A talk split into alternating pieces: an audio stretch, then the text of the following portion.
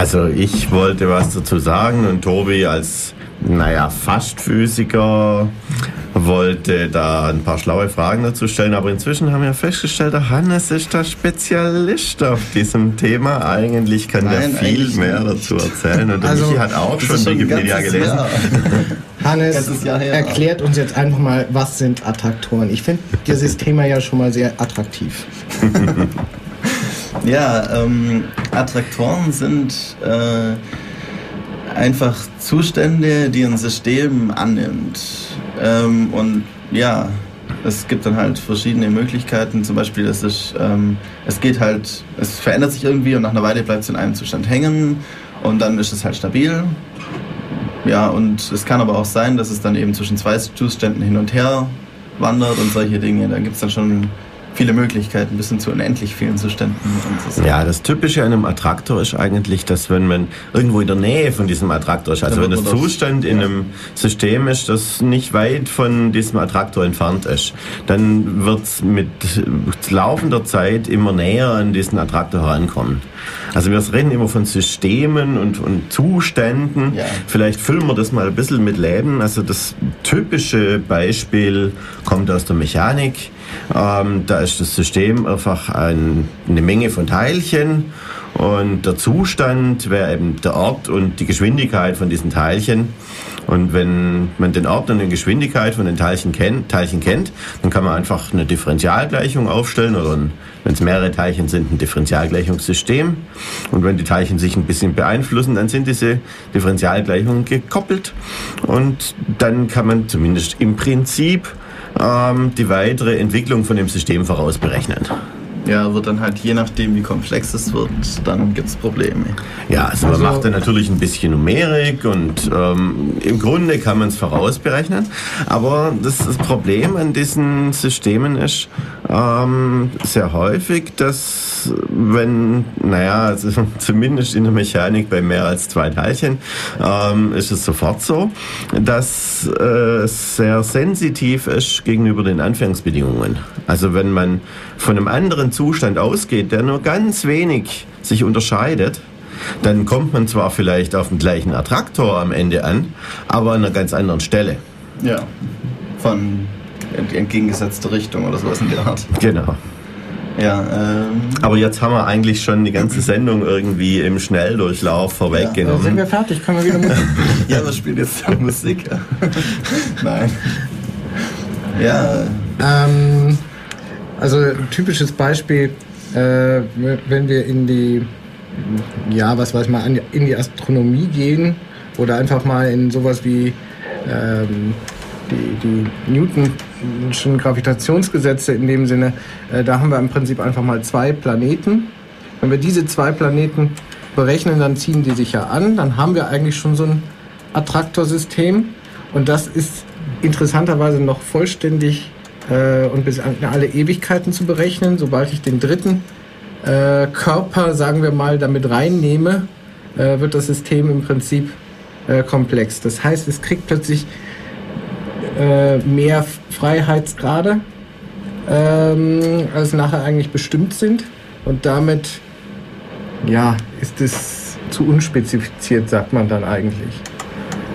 Und kann sich dann halt entsprechend äh, bei geringst äh, veränderten Anfangsbedingungen entsprechend frei äh, entwickeln. Ja, also äh, man muss ein bisschen vorsichtig sein. Du sagst, zwei Planeten ziehen sich an, das ist ein Attraktor.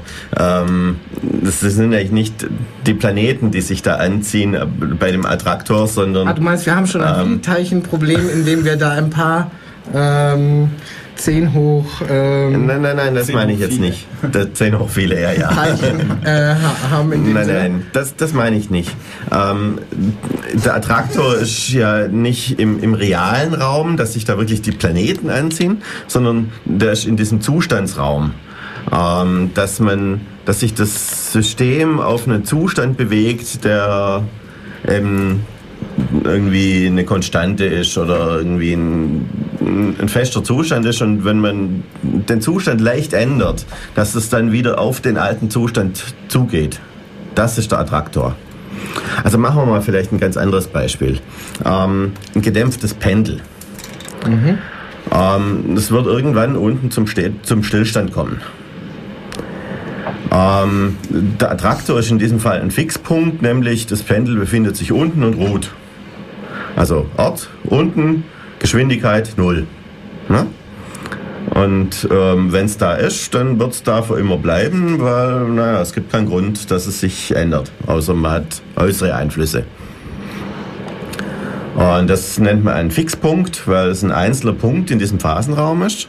Und da wird das Pendel für immer bleiben. Und wenn es in der Nähe von diesem Fixpunkt ist, dann wandert es mit der Zeit, weil es eben gedämpft ist, auf diesen Fixpunkt zu. Und deswegen ist das sozusagen der Punkt unten mit Geschwindigkeit 0 ein Attraktor im Phasenraum eines gedämpften Pendels. Es gibt einen weiteren Fixpunkt, nämlich wenn man ähm, also ein Pendel mit einer festen Stange hat, dann kann man das auch nach oben tun. Wenn es oben ist und ähm, man ganz vorsichtig ist, dass es nicht runter, äh, nicht, nicht doch ein bisschen auslenkt, dann bleibt es oben. Das ist ein Fixpunkt. Aber es ist kein Attraktor, weil wenn man ein kleines bisschen auslenkt, dann geht es nicht wieder nach oben, sondern geht es nach unten. Also es gibt Fixpunkte, es gibt Attraktor, Attraktoren. Okay? Okay, aber wenn ich jetzt trotzdem nochmal zu meinem Planetensystem gehe, ich habe ähm, zwei Planeten und einen dritten, den nenne ich mal Meteoriten, den ich mhm. bei immer, was weiß ich, so herumschwirren lasse äh, und warte nun lang genug und äh, warte nun darauf, dass der mal auf einem der beiden einschlägt. Das wäre ein Attraktorsystem? Äh, natürlich gibt es da einen Attraktor. Ähm, die Planeten werden sich irgendwie umeinander drehen und ähm, naja, der Meteorit kommt drauf an, wenn, wenn der nicht wirklich einschlägt, ähm, dann weiß man auch, was der in Zukunft macht. Nämlich der bleibt bei dem, wo er eingeschlagen ist. Aber vorher weiß ich nicht, wo er Vorher weiß man das nicht, ja. Da hat sich das System noch nicht hinreichend stabilisiert. Da ist man noch irgendwie weit weg von dem Attraktor. Jetzt bei unserem Planetensystem, das scheint so, als ob die da für alle Zeiten so rumkreisen und nichts dabei passiert. Aber das ist noch nicht so, dass man sagen kann, ja, wir sind da auf dem Attraktor und da passiert jetzt äh, auch in der Zukunft nichts mehr, sondern das ist so eher so ein metastabiler Zustand. Da weiß man noch nicht, das kann man nicht wirklich voraussagen. Aber das ist ja sogar eher wahrscheinlicher, dass es dann irgendwann eben doch nicht mehr so ja. ist. Aber das wird wahrscheinlich lange dauern. Ja, klar, natürlich. Also, ähm, wenn es heißt, es hat einen Attraktor, dann heißt es nicht, dass der sehr schnell erreicht wird. ähm, vielleicht machen wir noch ein bisschen Musik und empfehlen derweil unseren Hörern, sich mal einen Taschenrechner bereitzulegen. Wir machen nachher ein kleines Zahlenspielchen. Okay, dann bis später.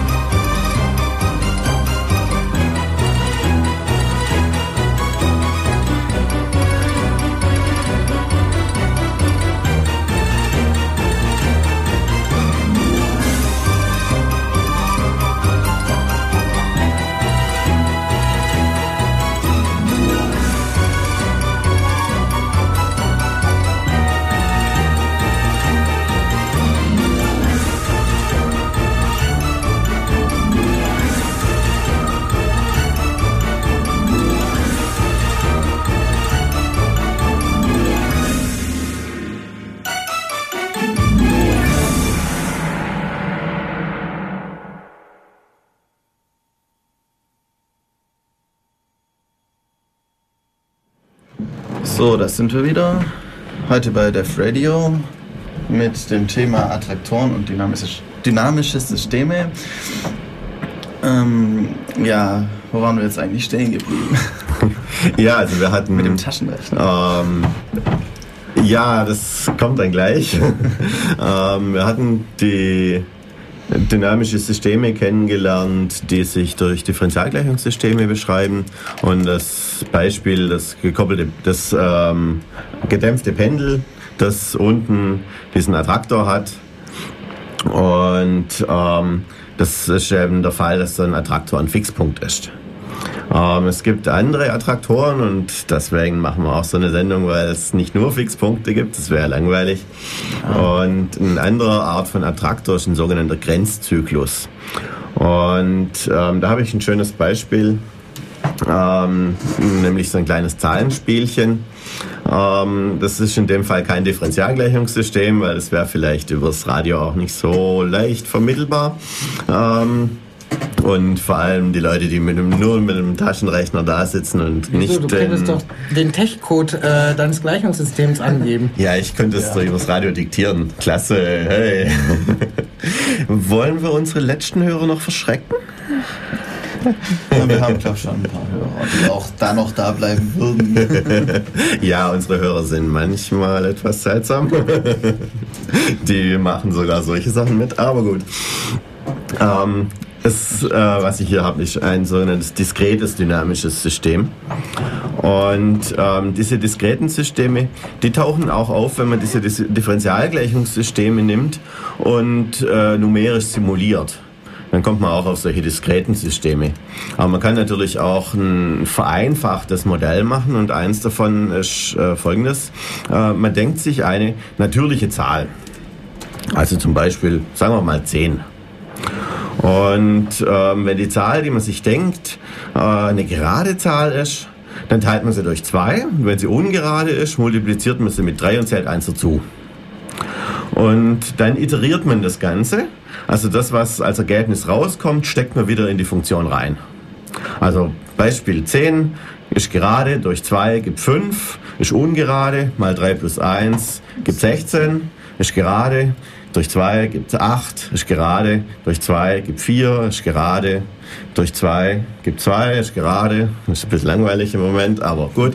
Ähm, 2 durch 2 gibt 1, ist ungerade, mal 3 plus 1 gibt 4. 4, ah, ist gerade. Ja, das 2, 1, 4, 2, 1, 4, 2, 1 und jetzt sind wir da gefangen. Was und hm? ich glaube, das war entweder war es in der PI-Klausur oder in einem Übungsblatt. Ich glaube, es war nur das Übungsblatt. Ah, ist ja schön, wenn ja. man ein bisschen einen Wiedererkennungswert für die Informatiker hat. Jedenfalls, ähm, ja, jetzt kann man das mal mit anderen Ausgangszahlen außer mit der 10 probieren und man wird feststellen, ähm, man kommt immer auf diesen Zyklus 421. Manchmal dauert es ziemlich lang. Und es gibt keinen Beweis dafür, dass es immer funktioniert, aber man hat noch kein Gegenbeispiel gefunden. Genau. Also hier die Aufgabe für unsere Radiohörer. Ein Gegenbeispiel finden. Genau, sucht ein Gegenbeispiel und schickt es uns irgendwann mal zu. Fangt am besten so irgendwie bei ein paar Millionen an, würde ich sagen. Ja, vor allem, ähm, wenn jemand ein Gegenbeispiel schickt, dann behaupte ich einfach, du hast noch nicht lang genug weitergerechnet. Ja.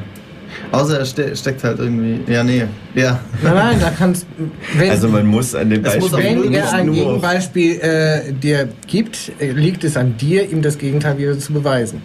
Nein, nein, es liegt an demjenigen, der mir versucht, ein Gegenbeispiel zu zeigen, dass es tatsächlich eins ist.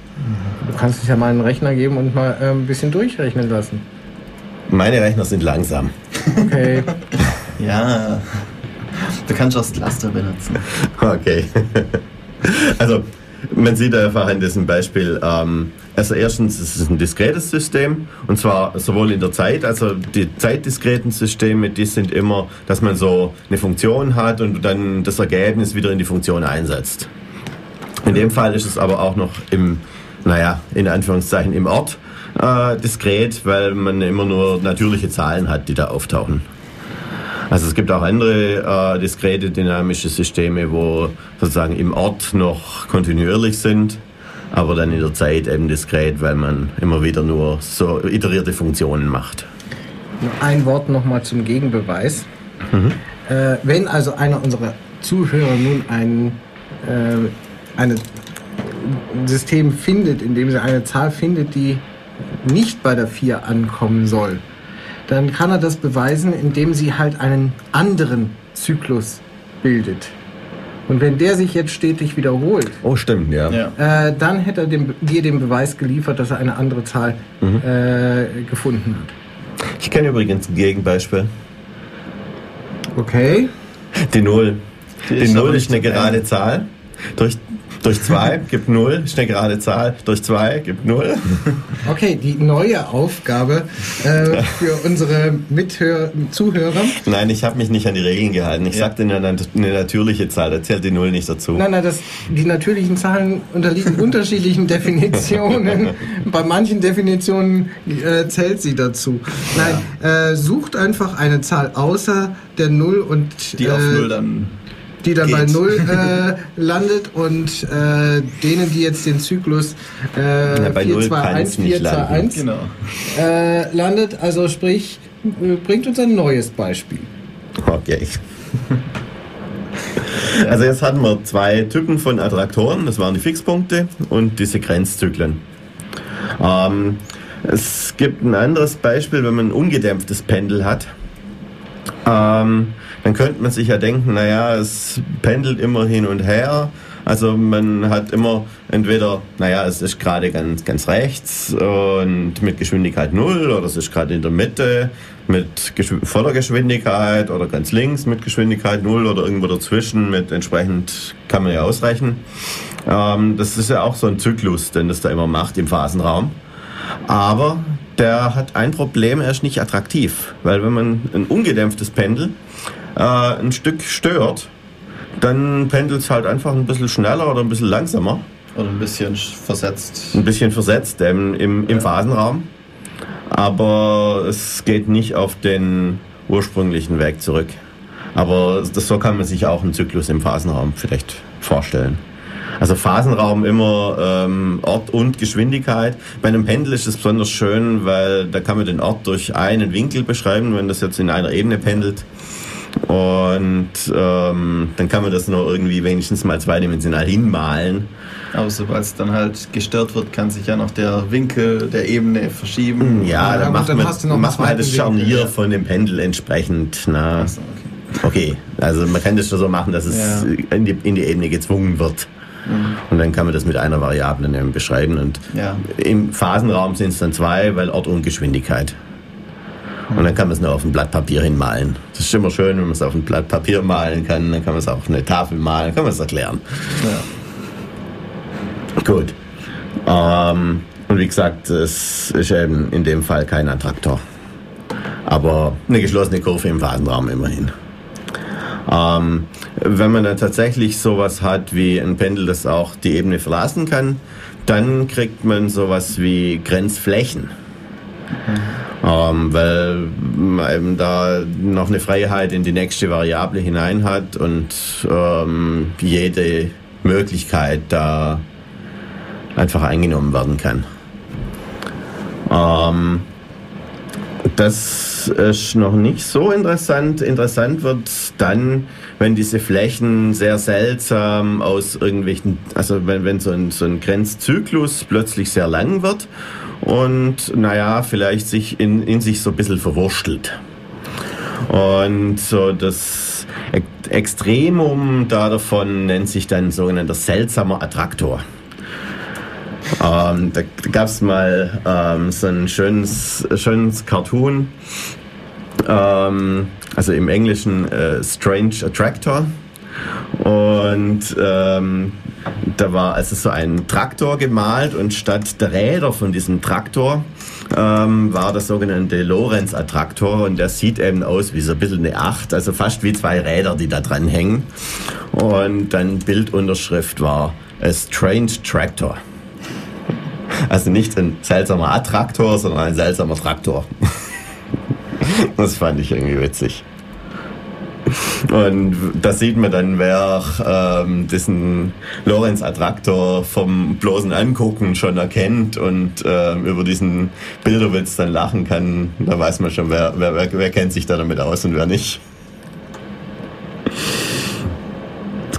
Gut, ähm, jetzt hatten wir diesen Lorenz-Attraktor. Ähm, der kommt aus von, von einem Herrn Lorenz, der war Meteorologe. Und der so hat versucht. Lorenz, ja, es gibt viele Gefühl. Lorenz. Der, der mit den Enten, der irgendwie. Oder was waren es? Gänse? Also als so mit der Prägung und so. Das war Fanatiker würde ne? ich ja nur sagen, das ist eigentlich immer derselbe. Na, der lebt nee, halt äh, 900 Jahre. Es sind zwei, die, der eine schreibt sich mit T und der andere ohne T. Das ist bestimmt nur Tarnung. Ach so. Ja, da gibt es noch das. mehr Lorenze. ähm, es gibt auch so eine... Ja, einen Physiker gibt es noch, ja, der mit der Lorenzkraft. Genau, der mit der Lorenzkraft. Ja. Drei Finger, ja. Und alle möglichen noch. Ja, jedenfalls, das war, das war ein Biologe, aber nichtsdestotrotz ähm, hat er sich eben auch mit so komplizierten mathematischen Systemen beschäftigt und hat da versucht, so ein bisschen Strömungsmechanik in einem vereinfachten Modell erstmal zu beschreiben. Das ist schon ein paar Jahre her, da waren wir mit den Computern noch nicht so ganz ähm, auf der Höhe von heute, wo man also wirklich mal wirklich Wettervorhersagen anhand von solchen Modellen machen kann, auch wenn die nicht immer so ganz toll sind. Aber der Lorenz hat ein vereinfachtes Modell gehabt und hat dann festgestellt, naja, wenn ich da irgendwie ein paar Stellen in meiner Simulation weglasse, dann bin ich plötzlich ganz woanders. Und der Attraktor, der zu diesem vereinfachten Modell gehört, ist eben dieser Lorenz-Attraktor. Und das ähm, ist zunächst mal eine geschlossene Kurve, so scheint's. Also wenn man da anfängt, an diesem Attraktor so entlang sich numerisch zu hangeln, dann kriegt man einfach eine geschlossene Kurve, also eine, eine, Kurve, aber naja, die, die, die, schließt sich erstmal noch nicht so. Aber sie kommt ganz in der Nähe von da, wo sie schon mal war, dann nochmal vorbei und bildet wie so eine Scheibe. Ja, und wenn man dann noch weiter simuliert, dann stellt man fest, oh, es ist nicht eine Scheibe, manchmal macht es auch so ein bisschen einen Sprung und dann ist man auf einer anderen Scheibe. Und die zwei Scheiben sind so ein bisschen gegeneinander verkippt und es sieht dann wie so ein Schmetterling ungefähr aus. Und ich weiß nicht, ob es äh, aufgrund von dieser Form war, äh, von diesem Attraktor, dass es darauf irgendwie dann äh, dieser Begriff Schmetterlingseffekt. Nee, der kommt, glaube ich, der, woanders her. Kommt der woanders her? Aber ist jedenfalls auch von Lorenz. Also vom gleichen Lorenz, der auch diesen Attraktor gefunden hat. Ähm, also zumindest könnte man sich vorstellen, dass es sich dadurch irgendwie hat beeinflussen lassen. Ähm, also der Schmetterlingseffekt besagt einfach, dass wenn man eine kleine Änderung macht in den Anfangsbedingungen, dass man dann im, über lange Zeiten hinweg eine große Änderung im Resultat kriegt. Aber dieser Begriff wird sehr gerne in der Meteorologie äh, verwendet und da muss wohl ein Wissenschaftler, ich weiß jetzt nicht mehr welcher. Ja, das war genau dieser Lorenz. Okay. Ähm, auch nochmal äh, so, so Versuche gemacht haben, jetzt halt, indem er für ein Wettermodell halt auf, auf der Welt ähm, mal ganz einfach an einem Ort irgendwo, zum Beispiel in Brasilien, äh, im winzigsten halt mal irgendwelche äh, seiner, ja, irgendeine Luftdruckangabe halt mal nach der so und so vielten Kommastelle gerundet hat. Er hat das äh, Modell einmal äh, so berechnet, ohne diese äh, Änderung und einmal mit dieser Kommastellenänderung. Und hat festgestellt, dass das nicht sofort, aber doch so nach einigen Tagen oder Wochen äh, bereits sich unterscheidet äh, von dem von einem anderen Durchlauf und äh, nach einigen weiteren Tagen oder äh, Wochen äh, gravierende Änderungen hat, so dass man überhaupt keine Vorhersagen mehr machen kann oder keine Schlüsse von dem einen von der einen Berechnung auf die andere ziehen kann. Dann hat er mal geschaut, wie weit geht denn das? Dann hat er mal bei der nächsten Kommastelle, bei der übernächsten Kommastelle entsprechend gerundet und das Ganze nochmal laufen lassen habe festgestellt, dieser Effekt ist sehr, sehr stark in dem Sinne. Also bei Kleinstveränderungen äh, tritt er ebenfalls nach so und so vielen Tagen halt wieder schon auf.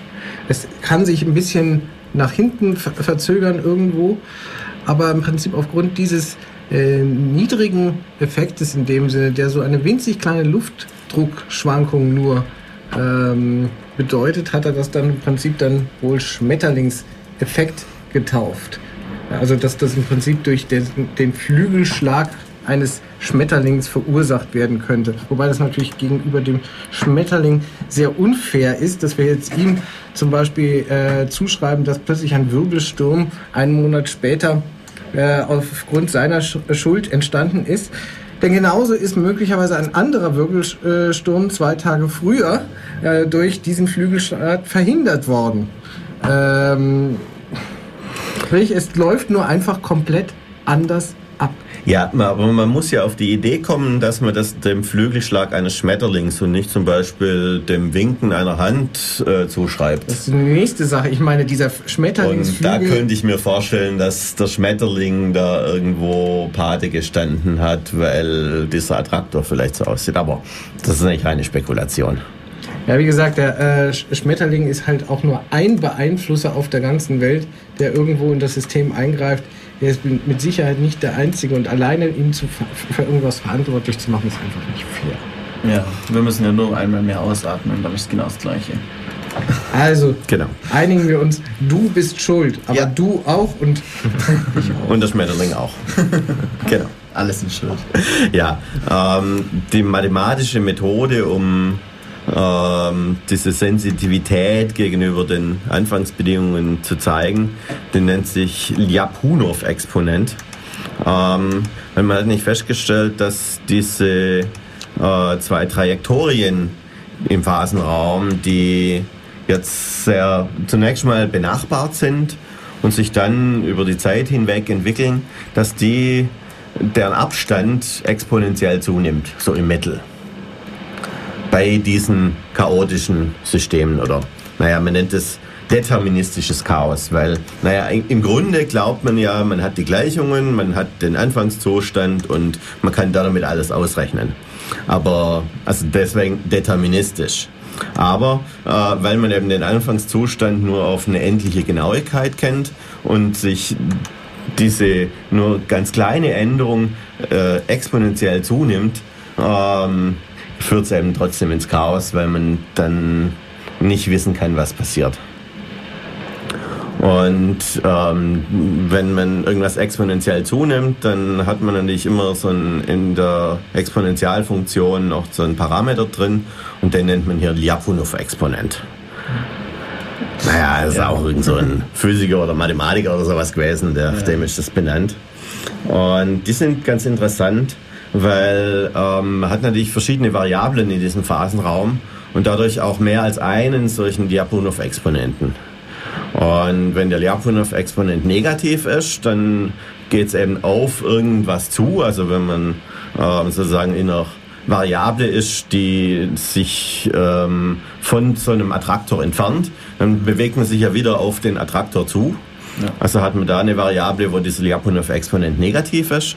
Und naja, da wo die Lyapunov-Exponenten positiv sind, da wo die Exponentialfunktion wachsend ist mit zunehmender Zeit, da kriegt man eben das Chaos.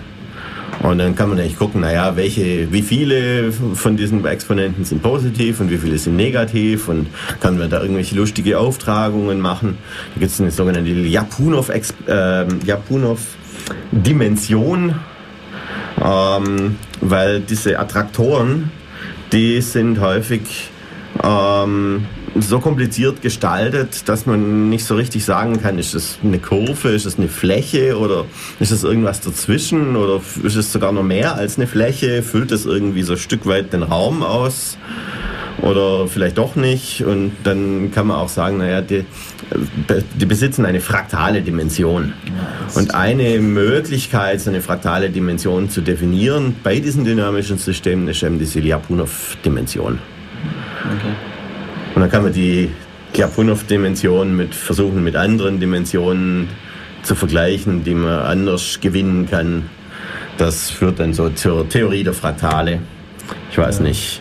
Tobi, du wolltest was über Fraktale wissen. Darum habe ich gedacht, ich schneide das mal so ein bisschen an. Gut. Jetzt kennen wir also den Lorenz-Attraktor. Vielleicht machen wir ein bisschen Musik, dann ja. können sich die Leute dabei mal Bilder im Netz suchen, wie der Oder aussieht. Genau, also einfach mal die ganzen Namen suchen, da gibt es genug Bilder von genau. den ganzen Zeugs. Ja, bis gleich dann wieder.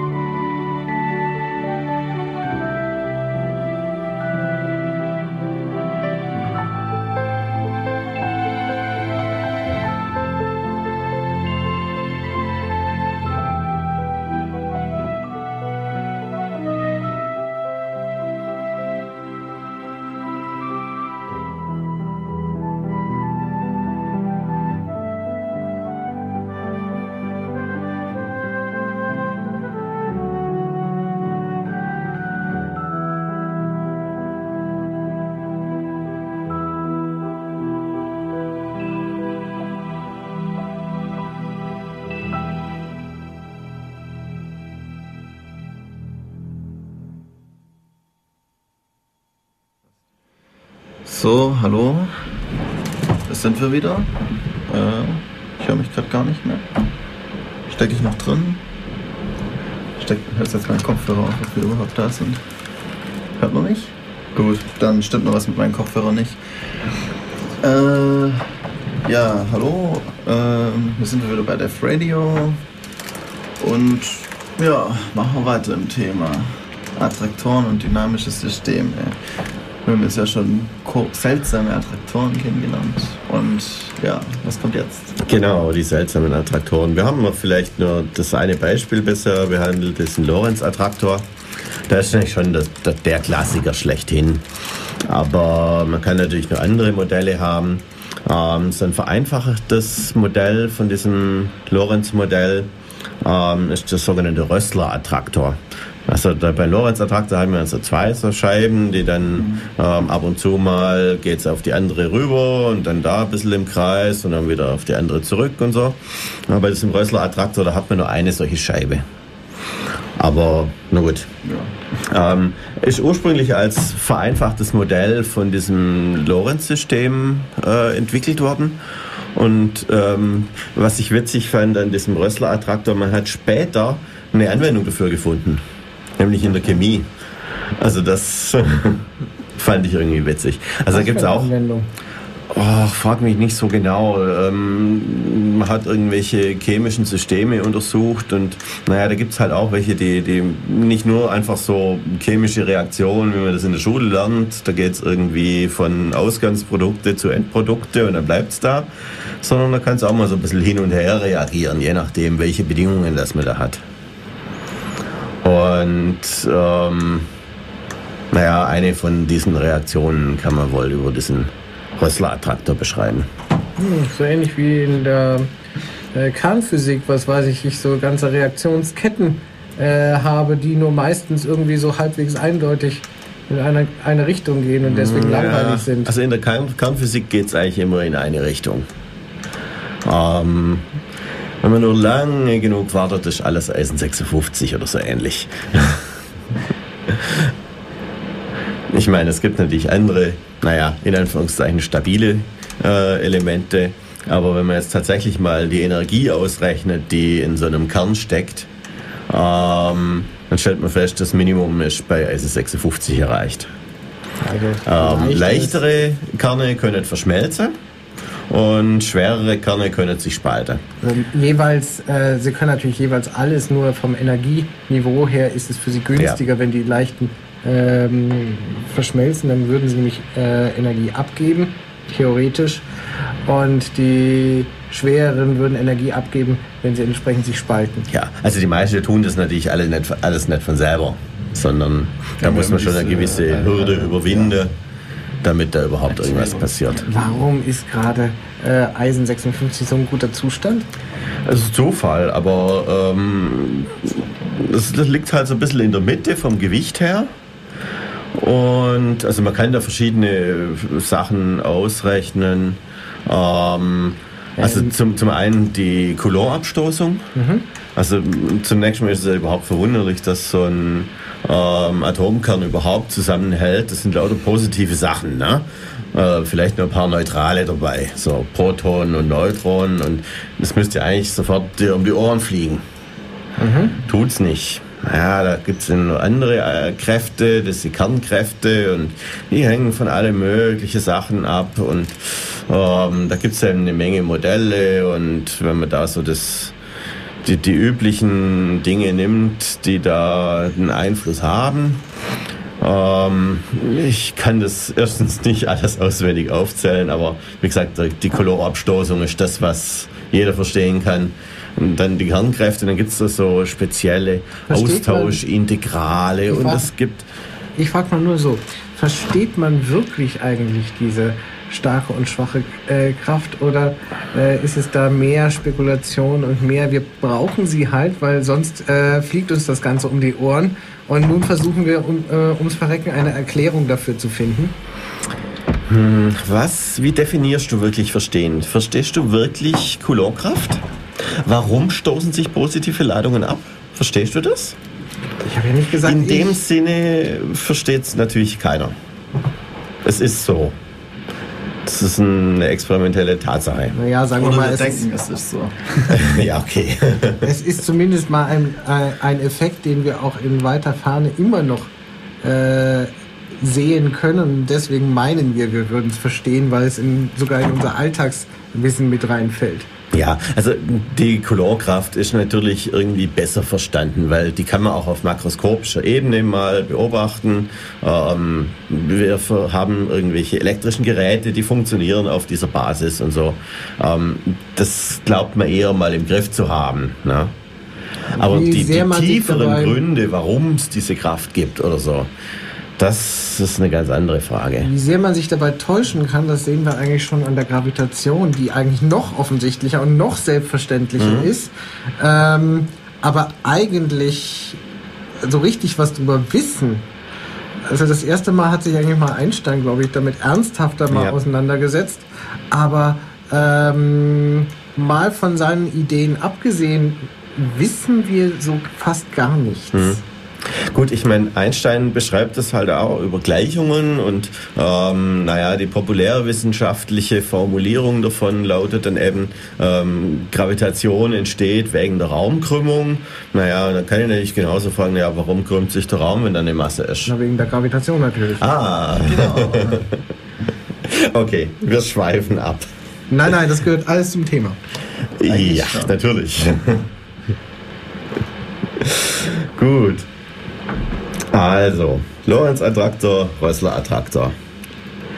Ähm, was man häufig machen kann, wenn man solche Attraktoren hat, man kann die einfach mal durchschneiden und gucken, was passiert da. Ähm, durchschneiden, ähm, da gibt es einen mathematischen Begriff dafür, das ist ein sogenannter, sogenannter Poincaré-Schnitt. Ähm, man reduziert einfach die Variablen, die man hat, ähm, auf weniger und guckt ja sozusagen, was ist in dieser Projektion dann noch vorhanden. Und ein solcher Poincaré-Schnitt von einem ähm, vereinfachten Lorenz-Modell, das nennt sich dann das Henon-Modell. Und da hat man dann ein bisschen einfachere Gleichungen. Es sind immer noch irgendwelche Parameter drin. Das habe ich vielleicht noch nicht erwähnt, dass man diese Modelle meistens mit irgendwelchen Parametern ausstattet. Und naja, die Bilder, die man dann typischerweise irgendwo sieht, also Rössler-Attraktor sieht so aus. Das gilt natürlich nur dann, wenn man die richtigen Parameter in dieses Modell reinsteckt. Ja, das probiert man halt rum und wenn es schön aussieht, dann nimmt man die. So ungefähr, ja. Also für die meisten Parameter ist es halt einfach langweilig, weil da die meisten Modelle mit einer langweiligen Parameterwahl einfach irgendwie auf einen Fixpunkt zugehen oder ein einfacher Grenzzyklus. Ähm, aber diese Parameter, man, man, könnte ja auch dann sagen, naja gut, ich wähle von Anfang an die Parameter so, dass ich da einen festen Wert habe und ähm, untersuche dann nur das. Aber manchmal ist es auch interessant, ja, wie verhält sich denn so ein System in Abhängigkeit von diesen Parametern?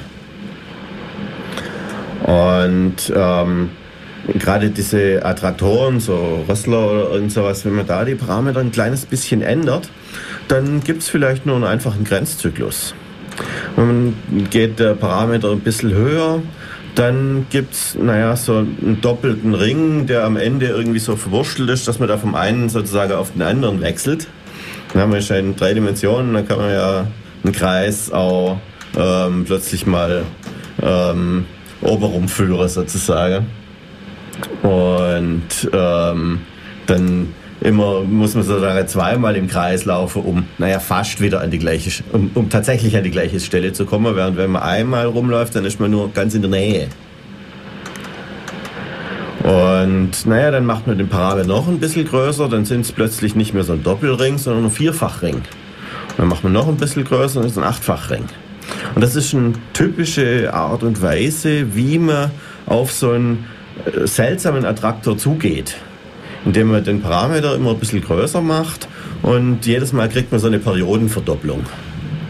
Also Periodenverdopplung ist sozusagen die, der typische Weg ins Chaos.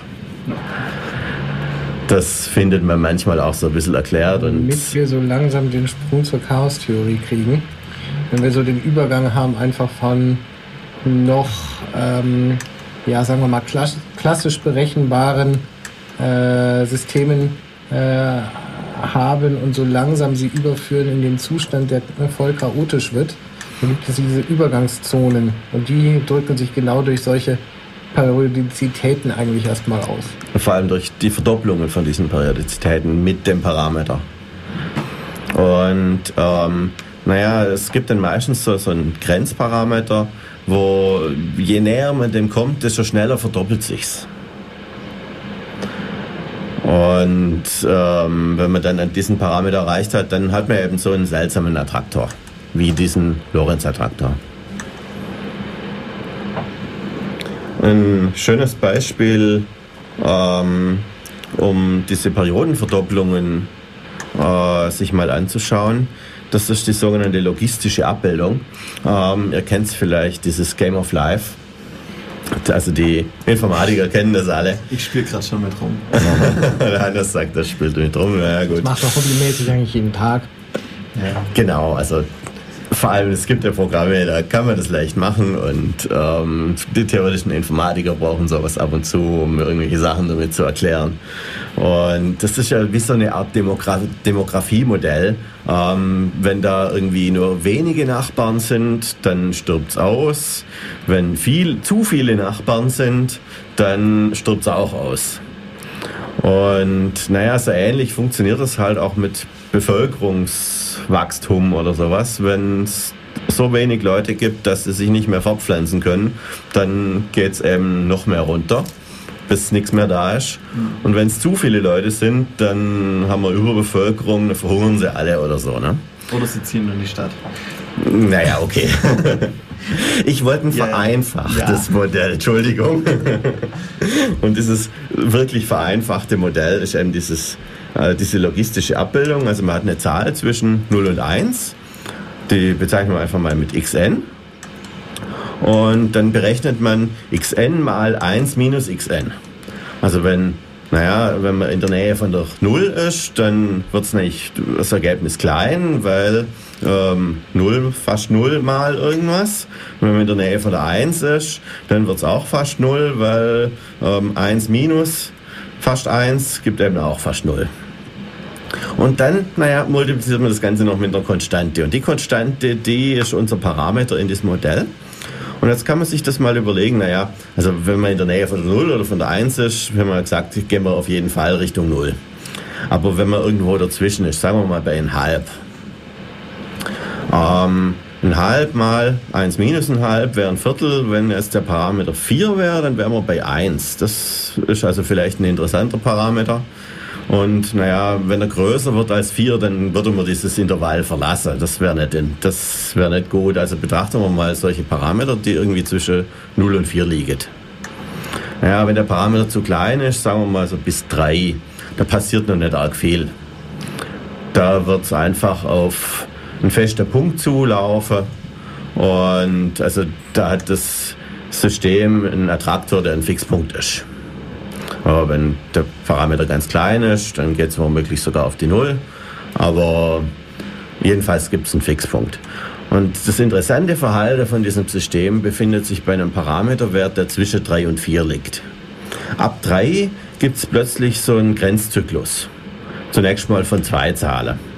Ja, das haben ja inzwischen alle Taschenrechner da. Machen wir mal irgendwie 3,1 mal xn mal 1 minus xn und iterieren das und fangen an mit irgendeinem xn zwischen 0 und 1 und dann können wir mal ausrechnen, was dabei rauskommt. Ja, dann wird man feststellen, es läuft irgendwie auf den Grenzwert zu. Ähm, falsch. Auf zwei Grenzwerte, genau, ab drei. Mach, mach mal ein Diagramm hier auf zwei. Ja, Hannes hat mich genau ertappt. Genau, das ist nämlich das sogenannte Feigenbaumdiagramm. Ähm, und naja, da hat man also zwei Werte und wenn man den Parameter noch ein bisschen größer macht, so ab 3, ich kann es nachgucken, habe das aufgeschrieben, 3,45, da sind es dann plötzlich vier Zahlen, die da als Grenzzyklus erscheinen. Tobi, du guckst das skeptisch. nö, nö. Soll ich dir mal zeigen? Das stimmt. Mach mal weiter. Und das Witzige ist, ähm, ab 3,54 ja. ähm, sind es dann plötzlich 8. Und dann wird der Abstand zwischen den Periodenverdopplungen wird immer kleiner. Also bei 3,5, also wenn es so Richtung 3,57 geht, dann weiß man schon gar nicht mehr, wie oft man sich schon verdoppelt hat. Da ist es dann so sensitiv gegenüber ganz kleinen Änderungen von den Parametern, dass man da schon in den chaotischen Bereich hineinläuft. Und ab 3,57, naja, bis 4 geht's, haben wir gesagt. Ähm, ab 4 wird es ja aus diesem Bereich rauslaufen den wir ursprünglich vorgegeben haben, also dieses Intervall 01, dann ist sozusagen das, der, der Punkt unendlich dein Attraktor. Ne? Das wollen wir dann auch nicht mehr. Sondern, naja, irgendwo was ist so zwischen 3 und 4. Kann ich dann die Tabelle nochmal sehen?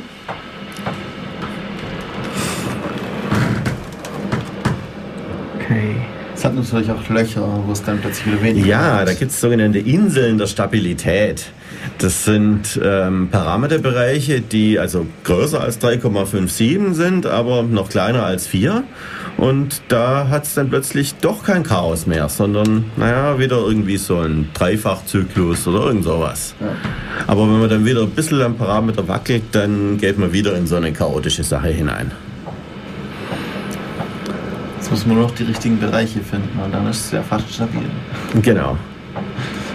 Aber das ist jetzt eben, also was man da, dieses Feigenbaum-Diagramm, das der Hannes jetzt hier gerade auf dem Bildschirm hat, vielleicht haben sie andere auch gerade am Rechner und können sich das angucken. Das ist jetzt nicht der Attraktor selber, sondern der Attraktor ist immer sozusagen ein Schnitt durch dieses Ding ja. durch, weil da wird ja nach rechts der Parameter aufgetragen und nach oben diese verschiedenen Werte, die das annimmt. Ähm, also beim Rössler-Attraktor, da war das ein mehrdimensionales System. Hier bei der logistischen Abbildung, das ist ganz einfach. Das hat ja nur eine Variable. Und dann hat man ein bisschen Platz, äh, wenn man nur eine Variable hat, dann kann man auch in die andere Richtung was anderes auftragen, nämlich eben in dem Fall den Parameter. Ein anderes schönes Beispiel, wo mehr aus der Theorie der Fraktale bekannt ist, ähm, es ist im Grunde sehr verwandt mit dieser logistischen Abbildung. Das ist die sogenannte Mandelbrotmenge. Das ist auch eine Menge von Parametern. Nämlich ähm, in unserer Abbildung, die heißt hier in dem Fall z plus c. Und man untersucht, welche, äh, welchen Attraktor hat ähm, der Punkt 0. Also man fängt als Anfangswert bei der 0 an und iteriert und iteriert. Ähm, steckt das also immer wieder in diese Funktion z Quadrat plus c hinein. Und ähm, das Ergebnis ist dann das neue z. Ja? Und wenn das Ganze dann nicht gegen unendlich geht, dann sagt man, naja, diese, dieser c-Wert gehört zu dieser Mandelbrotmenge. Und auf der reellen Achse ist das einfach so ein kleines Stück irgendwo zwischen, oh, lass mich nicht lügen, zwischen 0 und minus 2 oder so. Und ja, die meisten Bilder sind ohne Achse, gell? Ja. Der Hannes sucht verzweifelt im Netz. Ähm, jedenfalls muss es eine negative Zahl sein, weil eine positive Zahl quadriert und dann auch noch was Positives dazu zählt, wird sie immer größer. Also die negativen Zahlen sind interessant auf der reellen Achse, aber im Komplexen ähm, ist das Ding durchaus, naja, sehr vielgestaltig. Ähm, es gibt da so eine, naja, fast kreisförmige Scheibe und dann hängt da noch so ein Klumpen irgendwie mit dran. Und an jedem von den Klumpen hängen noch ein paar andere Klumpen dran. Aber es ist eine zusammenhängende Menge, das ist irgendwie ganz interessant. Und ähm, ja, man hat diesen Rand, den diese, der diese Menge beschreibt, mal untersucht.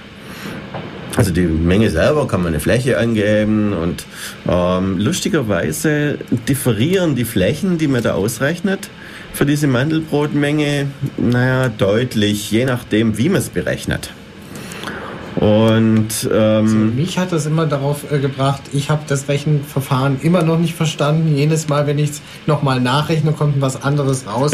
das ist meistens für mich ein sehr frustrierendes Ergebnis. Jetzt sagst du, das muss so sein. Wahrscheinlich haben alle Ergebnisse gestimmt sogar. nee, nicht unbedingt. Also zum einen ist da die Numerik einfach mal sehr schwierig. Ähm, das, ist, das ist das Erste. Also man kann einfach mal anfangen, Pixel zu zählen und dann gucken, naja, äh, irgendwie, wenn der Pixel auf der einen Seite zur Menge gehört und der Pixel auf der anderen Seite gehört nicht zur Menge, dann bin ich halt offensichtlich gerade auf dem Rand. Ähm, und so also mit Pixel auszählen, versuchen diese Menge zu beschreiben. Ähm, wenn man eben in der Nähe vom Rand ist, dann der, der Rand ist nicht so richtig glatt. Da kann man nicht einfach mal so sagen, naja, ich habe hier einen Pixel und da einen Pixel und dazwischen wird es schon gerade sein. Es ist nicht gerade. Weil es ist eben ein Fraktal. Sowas ist eine typische Eigenschaft von Fraktalen. Ähm, bei fraktalen Kurven typisch, ähm, man nimmt zwei Punkte und wenn man auf dem Fraktal entlangläuft, dazwischen, zwischen diesen zwei Punkten, egal welche zwei Punkte das man auswählt, die Strecke ist unendlich lang.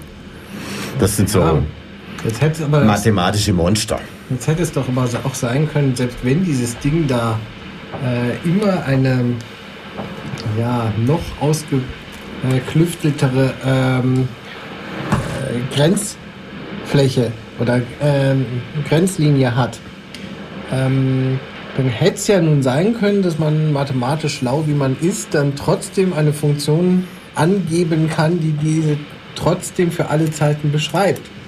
Warum ist das bei der Mandelbrotmenge nicht so? Sind wir nur zu dumm? Naja, ich meine, man kann es natürlich dadurch beschreiben, dass man über diese Funktion iteriert, aber das ist sozusagen. Das ist ja nur eine numerische Lösung ja. die ist irgendwie so unvollkommen. Aber eine analytische Lösung für die Kurve selber, die gibt es eben nicht. Also man kann auch da Annäherungen machen, indem man sozusagen, ja, also diese naja, der, der große Boppel, der kleine Boppel und die kleinen Boppel, die an den noch kleineren Boppel dranhängen und so, das, das kann man auch irgendwie beschreiben und dadurch die Lösung sozusagen approximieren. Aber auf die Art und Weise kriegt man eine, naja, andere, zumindest scheinbar eine andere Lösung für die Fläche von der Mandelbrotmenge, als wenn man jetzt tatsächlich hier ähm, Pixel zählt.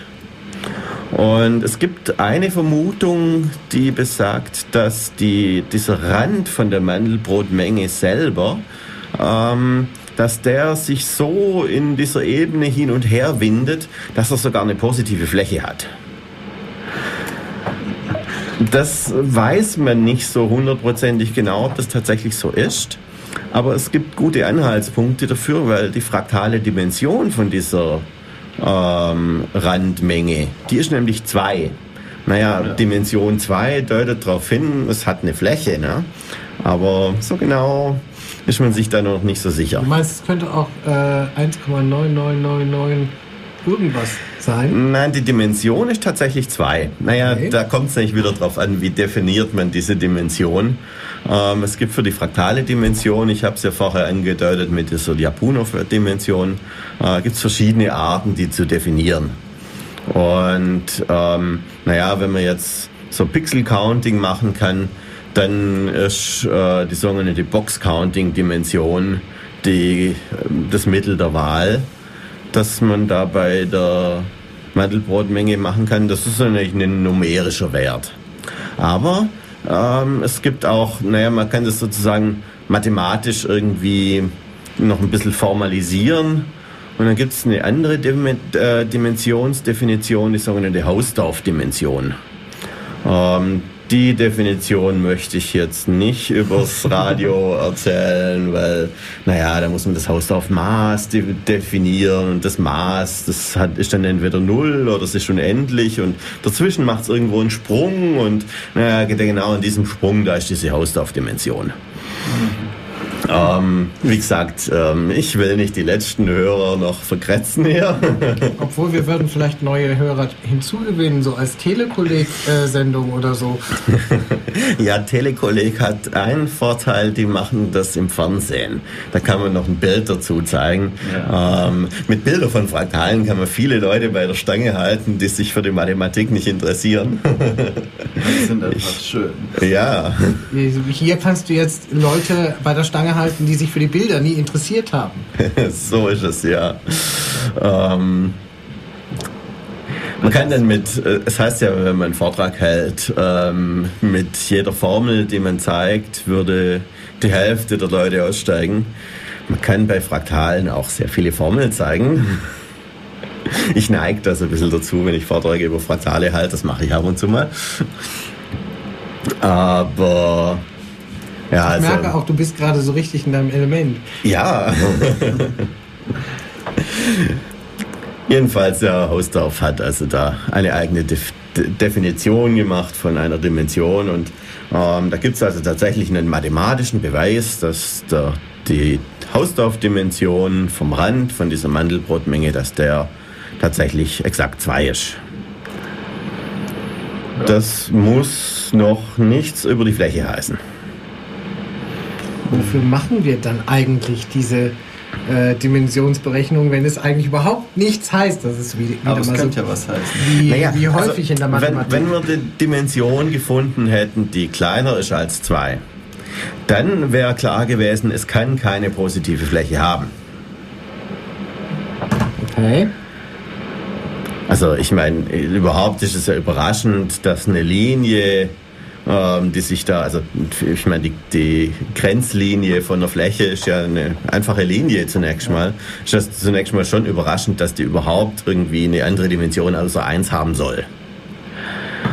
Ähm, man kann sich Beispiele überlegen, zum Beispiel diese sogenannte von Koch-Kurve, ähm, wo man sich überlegt, naja, wie lang ist denn so eine Kurve und wie wie viel Kästchen, also wenn man so, so solche, dieses Box-Counting sozusagen macht, wie viel Kästchen füllt diese Kurve aus, je nachdem, wie groß man diese Kästchen macht. Und naja, in Abhängigkeit von dieser Kästchengröße trägt man das dann auf. Und ähm, naja, bei typische Flächen gibt sich dann halt eine 2, bei typische normale, sage ich mal, sagen wir mal bei geraden, ich von, von normalen Kurven spreche, sagen wir lieber geraden, ähm, gibt sich halt eine 1 und dann guckt man sich halt mal so andere Kurven an und stellt man fest, naja, da gibt sich irgendwas dazwischen. Vielleicht ist das ja eine geeignete Art und Weise, wie man so eine Dimension definieren könnte.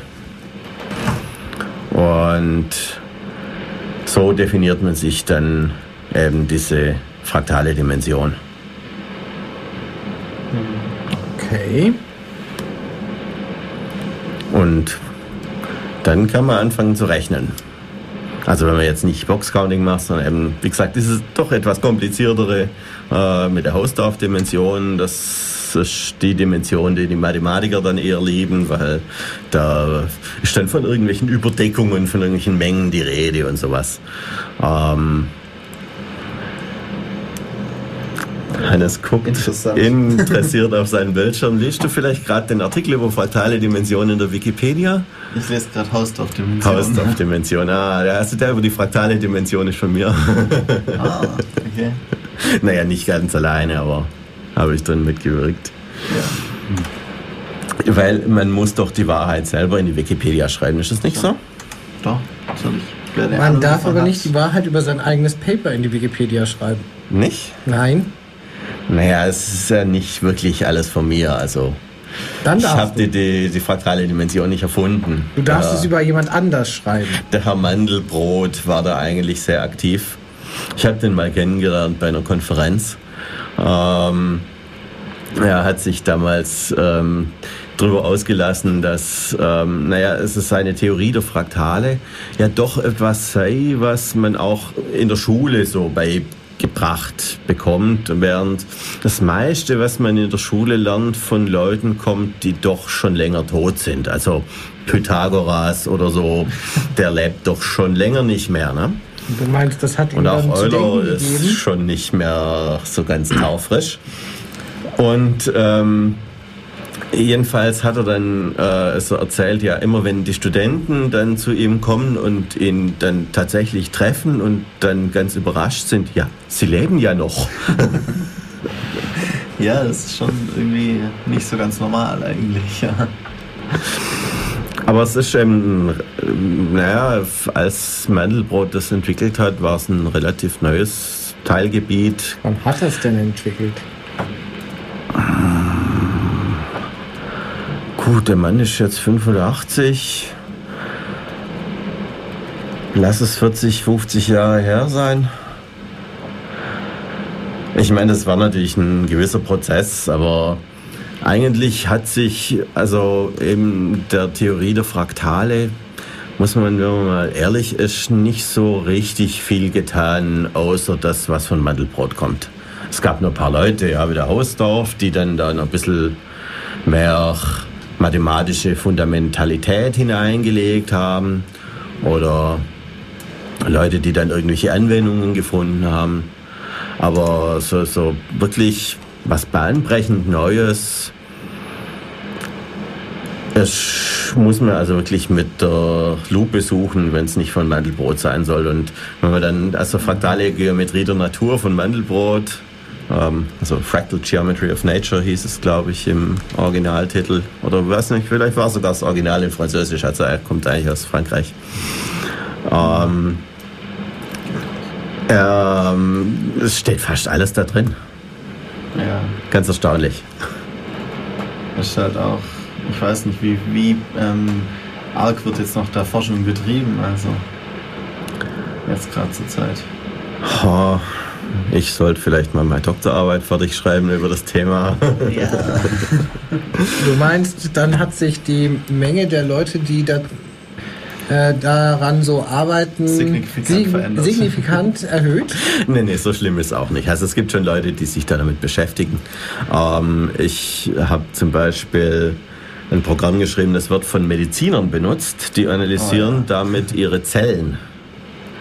Also die haben irgendwelche Bilder von Zellen, ob das jetzt also Blutzellen oder was auch immer das so ist. Und da kann man dann die fraktale Dimension von diesen Zellen bestimmen.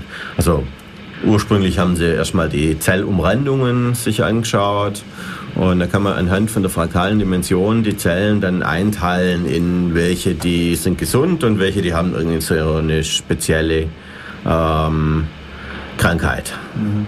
Ja, auch zum Beispiel bei ähm, Leberoperationen, die ja inzwischen möglich sind, benutzt man das ja auch, um die Blutbahnen irgendwie anzuschauen, weil die auch fraktale Formen haben irgendwie. Ja, so. aber wird da wirklich die fraktale Dimension bestimmt nee, und dann halt dessen dann direkt, irgendwelche Entscheidungen getroffen? Die Dimension glaube ich nicht direkt, aber halt vor allem die also Berechnungen, wie das dann aussieht mhm. von und welche, welche Stücke man wegschneiden darf und welche nicht. Ah, ja. Das ist halt alles über Fraktale irgendwie. Also bei der Leber kenne ich das jetzt noch nicht. Ich weiß, es gibt so fraktale Lungenmodelle. Ja, das ähm, Da ist einer aus der Schweiz, der sich da, der Ewald Weibel, der sich das mal genauer angeschaut hat. Die sogenannte Weibellunge nennt sich das. Das ist halt auch so ein Modell zunächst mal. Ähm, der Ewald Weibel ist auch einer von den wenigen, die es wirklich verstanden haben. Ich muss sagen, ich war auf so Konferenzen und ähm, da war, hatte ich also ähm, eine, eine, Präsentation auf einem Poster dabei und ähm, hatte so eine Zelle untersucht als Beispiel und ähm, Weibel läuft hin und meint, das kann nicht sein. Und ich denke mir, ja, was, wie, wo? Und er war der Einzige, der, naja, sowohl Mediziner genug ist, als dass er eben von der Sache die Ahnung hat, als auch diese Plots, die man da macht, dann auch wirklich hat interpretieren können und, naja, vielleicht naja, auch noch ein bisschen drauf geachtet hat oder so. Es hat, hätte, müsste eigentlich auf so Konferenzen mehr solche Leute geben. Aber ähm, der war der Einzige, der es gemerkt hat. Und ja. ähm, ich hatte mich einfach irgendwo in der Größe von so einer Zelle geirrt Irgendwo war, war was am Maßstab verschoben. Und naja, was weiß ich, wie groß so eine Zelle ist. Ich bin Physiker, ich kenne das nicht. Ne? und man kann das eben an einer geeigneten Stelle in so einem Plot kann man das ablesen. Okay. Und naja, ich meine, die Mediziner, die wissen, wie groß so eine Zelle ist, die können so Platz nicht lesen und die, die so Platz lesen können, die wissen nicht, wie groß so Zellen sind. Und naja, die, die beides können, die sind eher selten. Ja. War jedenfalls eine witzige Geschichte. Machen wir noch mal ein bisschen Musik jo. und dann sind wir nachher gleich wieder da.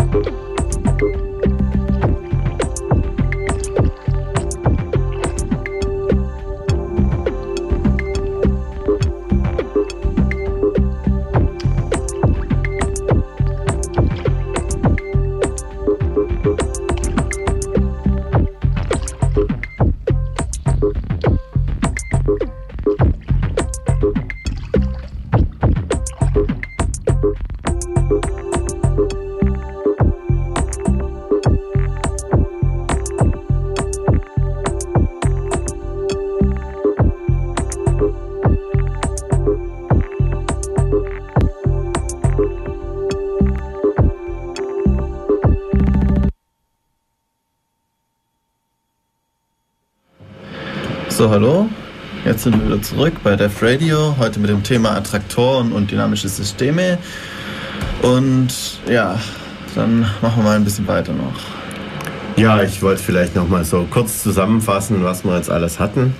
War ja schon ein also Stück. Im Wesentlichen sind wir durch, ja. Wir hatten ja. was über Fatale erzählt. Wir hatten verschiedene Attraktoren kennengelernt, ähm, nämlich die Fixpunkte, die Grenzzyklen, dann irgendwelche Grenzflächen, das hatten wir noch kurz gestreift, und diese seltsamen Attraktoren, wie eben dieser Lorentz-Attraktor, die eben das deterministische Chaos erzeugen. Und was man sich dann auch noch vorstellen kann, ist, dass der gesamte äh, Phasenraum ein, ein, möglicher Attraktor ist, dass einfach jeder Punkt mit gleicher Wahrscheinlichkeit eingenommen wird. Ähm, sowas hat eine wichtige Anwendung in der Informatik, nämlich diese sogenannten Pseudo-Zufallsgeneratoren. Ah. Da erwartet man ja geradezu, dass jede Zahl irgendwann mal vorkommt und zwar mit gleicher Wahrscheinlichkeit, aber dass es nicht vorhersagbar ist, welche. Und genau so ein Verhalten gibt es auch bei Vielteilchensystemen. Also wenn man Thermodynamik macht und ähm, naja, zum Beispiel irgendwie ein Gas in einem Kasten betrachtet. Und naja, da gibt es eine besondere Eigenschaft, nämlich dass ähm, naja, jedes Teilchen mit gleicher Wahrscheinlichkeit an jeder Stelle ist. Und ähm, man kann entweder so ein Teilchen über die Zeit mitteln oder man kann sagen, ich mache ein räumliches Mittel und es kommt dabei das gleiche raus. Einfach weil das Teilchen sich mit gleicher Wahrscheinlichkeit überall befindet. Und wenn so dieser Fall auftritt, ähm, dass das Zeitmittel gleich dem Raummittel ist, das macht man häufig so und denkt sich nicht so richtig was dabei ähm, bei solchen Systemen. Ähm, das nennt man ergodisch. Also da sagt man, dieses System habe die Eigenschaft der Ergodizität und kann Zeitmittel mit Raum, Raummittel vertauschen. Und naja, es ist häufig nur eine Annahme, dass es tatsächlich so ist. Und man macht es dann halt und naja, wenn was Sinnvolles dabei rauskommt, dann, dann durfte man das offensichtlich, dann hat es gestimmt. Und wenn nicht, dann sollte man sich das vielleicht nochmal überlegen, ob es tatsächlich ergodisch war. Aber das nur so am Rande. Ähm, ich habe nämlich festgestellt, wenn man einen Wikipedia-Artikel über die Attraktoren liest, dann sind da die Fixpunkte und die Grenzzyklen und die seltsamen Attraktoren erwähnt, aber dass auch mal der ganze Raum äh, sozusagen als Attraktor dienen kann, das war da nicht dabei. Es ist auch nicht ein typischer Attraktor, weil, naja, ja. wenn man eben irgendwie ne, daneben ist, dann kann man nicht auf den Attraktor drauf, weil daneben gibt es nicht, ne, wenn der ganze Raum der Attraktor ist. Ja. Deswegen wird das da wahrscheinlich einfach auch nicht erwähnt sein. Aber es ist dann auch ein möglicher Fall, den es bei so einem dynamischen System gibt. Ebenso das reine Chaos quasi. Mhm. Gut. Ähm, wir haben ja schon gesagt, das Lorenz-Modell, das ähm, kommt so aus äh, der Wettervorhersage, auch wenn es irgendwie eher ein vereinfachtes Modell ist, so ein bisschen Strömungsdynamik. Ähm, also ich glaube, das, ist mehr so, naja, man nimmt einen Kasten, heizen ein bisschen und dann bilden sich so ein bisschen Wirbel aus, so sogenannte Binarzellen und wenn man sowas dann vereinfacht beschreibt, dann kommt man auf dieses Lorenz-Modell. Das Wetter selber ist natürlich noch ein bisschen komplexer. Das ist ein bisschen größerer Kasten. Ja, erstens ist es ein größerer Kasten und naja, da, da spielen natürlich dann auch Einflüsse eine Rolle, wie, naja, die Erdoberfläche ist jetzt nicht eine gleichmäßig beheizte Fläche, sondern, naja, da gibt es Berge, Hügel, Täler, ähm, Städte, Wälder. Vulkane. Ich habe überhaupt erst einmal Wasser ist überhaupt eine sehr komplizierte Angelegenheit. Es nimmt immer die Wärme auf. Ja. Vor allem, wenn es verdampft, nimmt es noch viel mehr Wärme auf. Und dann wir bewegt sich hin und her und was weiß ich. Wir haben erstmal so die räumliche äh, Trennung, was weiß ich, von den Kontinenten, von den Wasserflächen. Wir haben so und so viel Wissen, im Prinzip sogar über Strömungen, die in das Ganze vielleicht noch mit eingehen. Wir haben tatsächlich äh, so und so viele Messdaten, die wir auch immer, äh, immer wieder mal an verschiedenen Orten machen und von daher das System auch immer mal wieder füttern. Interessant bei der Sache ist vielleicht, dass wir seit ungefähr 100 Jahren uns auf ganz bestimmte Messdaten in dem Sinne auch äh, beschränken. Es sind eigentlich kaum welche neue dazugekommen. Also solche Messdaten sind zum Beispiel äh, Luftdruck, Temperatur an einem bestimmten Ort, Windrichtung, äh, Windgeschwindigkeit an einem bestimmten Ort. Ähm, ja, messen tut man letztendlich auch Niederschlagsmengen äh, an einem bestimmten Ort. Was zum Beispiel eigentlich in diesen Wettermodellen, glaube ich, fehlt, ist zum Beispiel die Luftfeuchtigkeit zu einem bestimmten Ort, zu einem äh, bestimmten Zeitpunkt. Was fehlt, sind natürlich auch noch so ein paar andere äh, Sachen wie äh, Magnetismus, äh, Elektri äh, elektrische Aufladung, in dem Sinne, die durchaus in das System äh, mit einer Beeinflussung haben könnte, könnten und ja, die einfach nicht ähm, ja, in diese gesamten Berechnungen auch der Wettermodelle mit eingehen.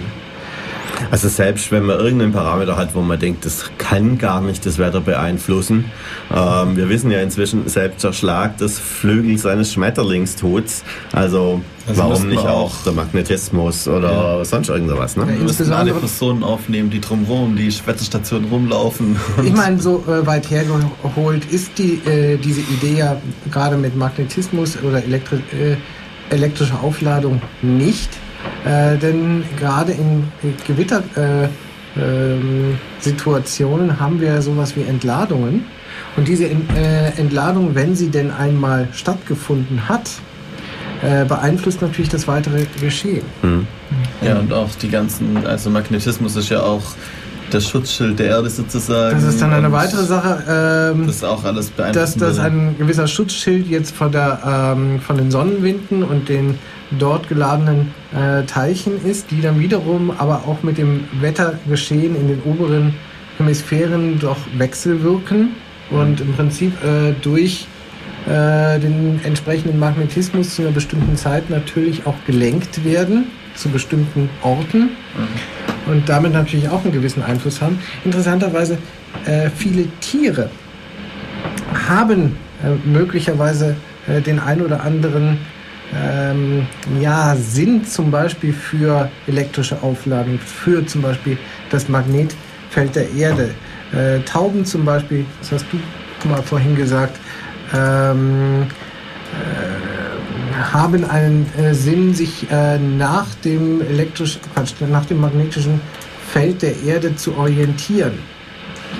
Äh, und du hattest da was gesagt von wegen, äh, man hätte da mal Versuche gemacht, wiederhol das doch einfach nochmal.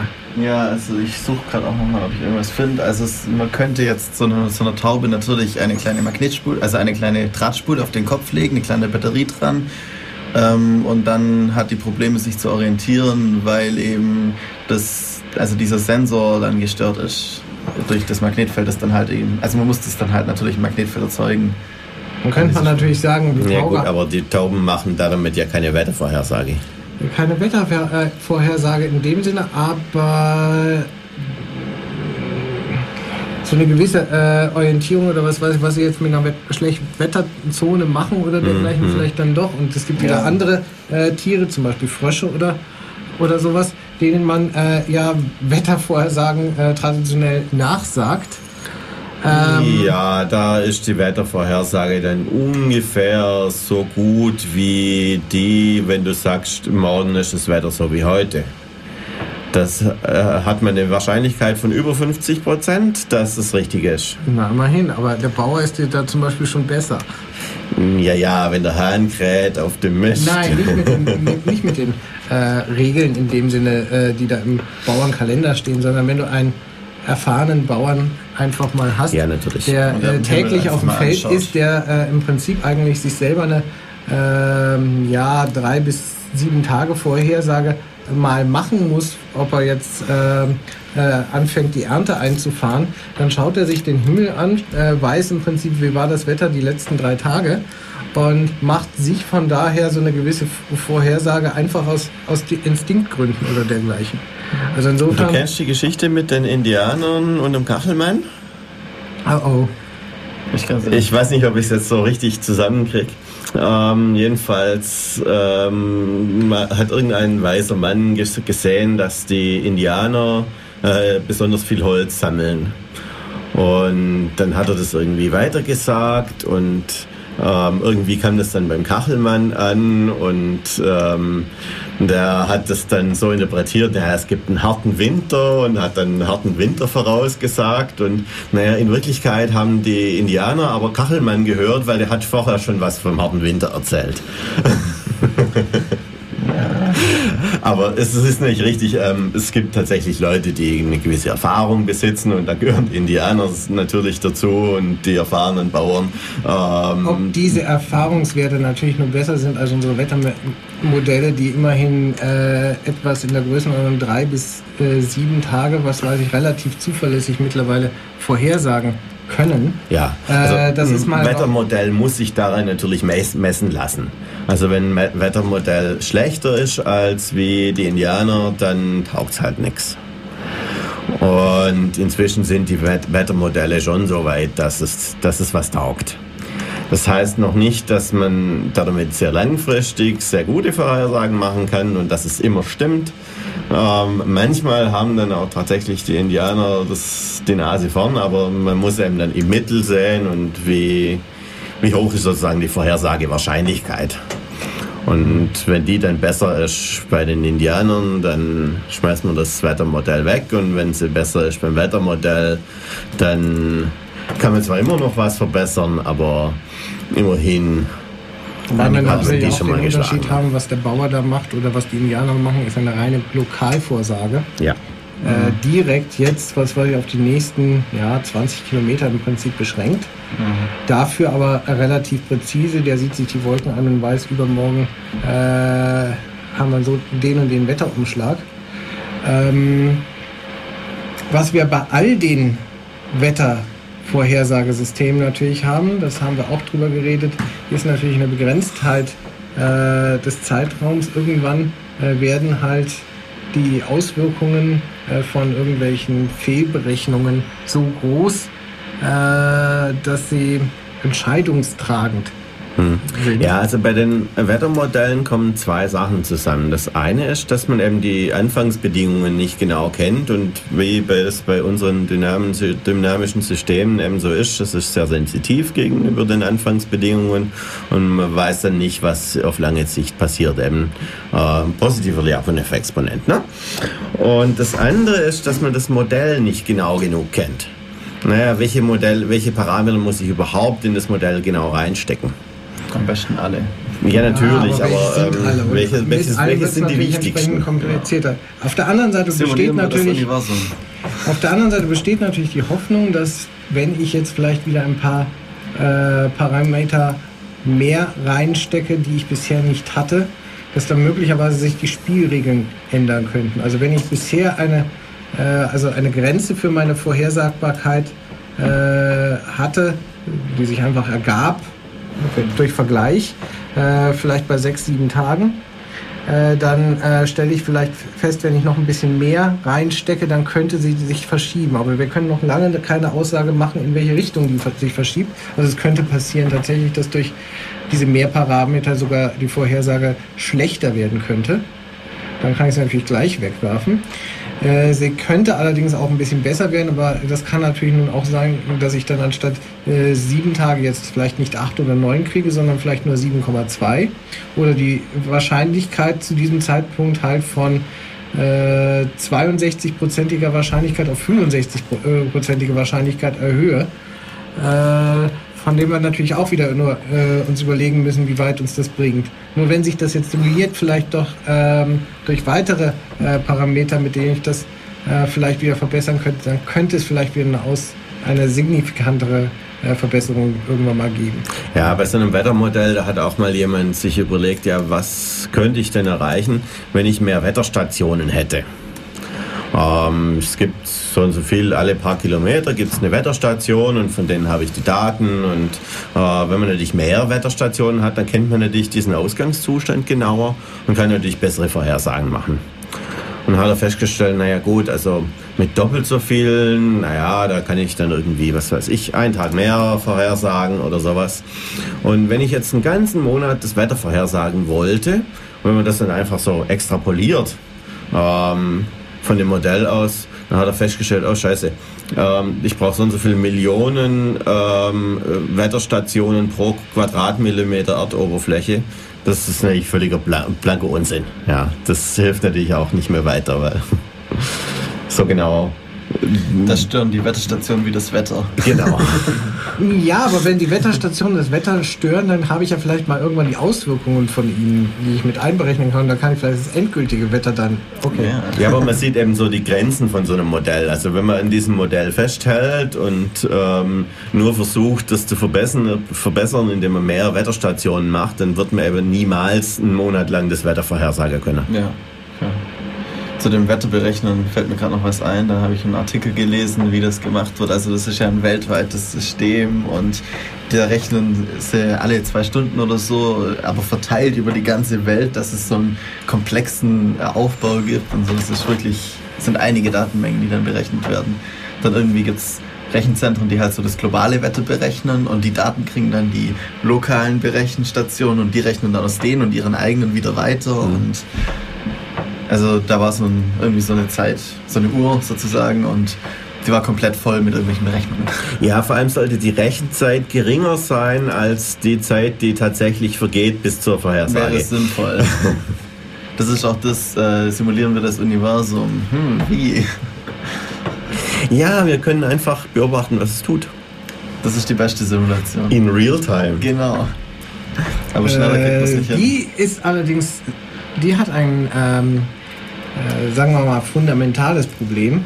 Man kann die Parameter nicht anpassen. Ja, Einmal äh, siehst du es natürlich nicht im, im, Gesamten und kannst natürlich nichts alles äh, darüber voraussagen.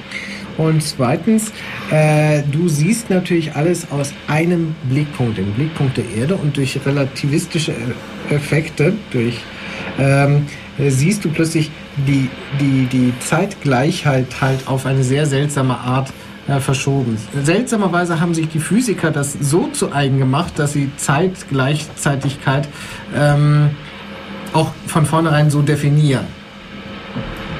Ja, die Physiker sind schlaue Leute, ne? Nein. Nicht?